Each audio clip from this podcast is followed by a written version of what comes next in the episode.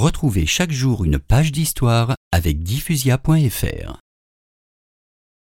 La famille de Foucault est très ancienne et compte d'illustres ancêtres. Bertrand de Foucault est mort pendant la croisade en défendant Saint-Louis.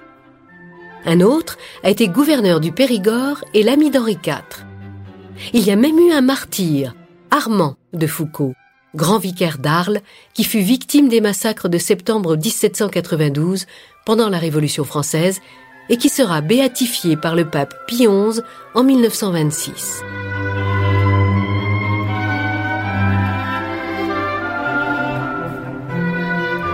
Le vicomte Édouard de Foucault n'a pas une grande fortune.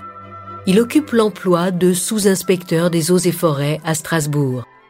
C'est dans cette ville, tout près des rives du Rhin, que naît Charles de Foucault le 15 septembre 1858.